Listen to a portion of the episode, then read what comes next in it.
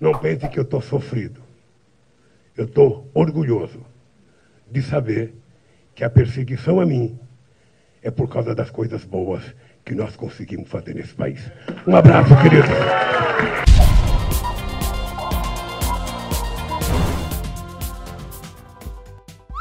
Ministério Público Federal aponta sete atos de corrupção e 60 de lavagem de dinheiro cometidos por Lula. Pois é, diferentemente do que a petralhada vem dizendo por aí de que ninguém teria provas contra o coitadinho e inocente do Lula, ele está sendo acusado de sete atos de corrupção passiva e 64 de lavagem de dinheiro. Isso porque, além da aquisição e reformas no apartamento triplex no Guarujá, o ex-presidente foi responsabilizado diretamente por todos os pagamentos de propina feitos pela OAS aos ex-diretores da Petrobras, Paulo Roberto Costa e Renato Duque, e ao ex-gerente da estatal, Pedro Barusco em três contratos da construtora para obras em refinarias. E olha só o que esse pilantra ainda tem a coragem de dizer. Acho que só ganha de mim aqui no Brasil Jesus Cristo. Só.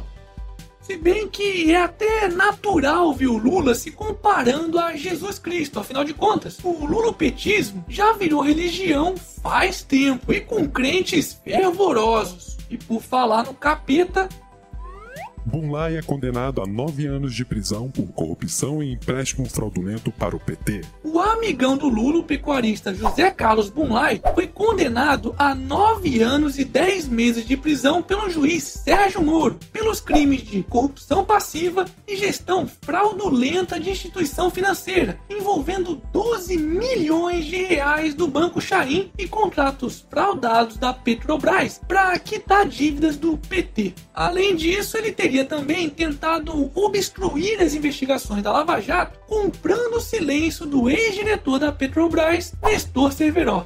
Moro lembrou também que ele ainda é investigado pelo recebimento de empréstimos milionários do BNDES e do banco BVA em circunstâncias suspeitas, e pelo pagamento de reformas no sítio de Atibaia, que estaria em nome de terceiros, mas pertenceria ao Jararaca de Nove Dedos. Hashtag diga-me com quem andas e te direi quem és.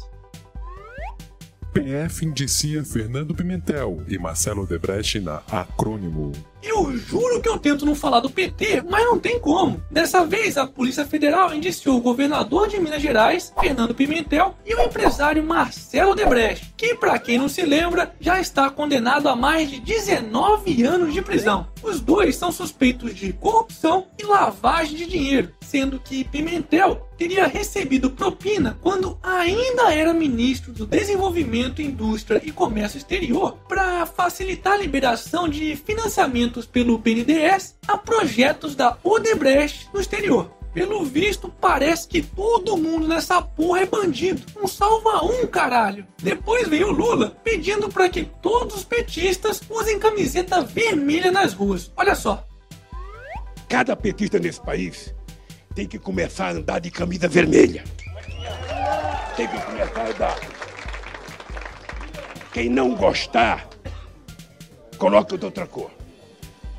Mas esse partido tem que ter orgulho. Bom, pelo menos isso vai facilitar o trabalho da polícia na hora de identificar os bandidos, né? Hashtag nossa bandeira jamais será vermelha.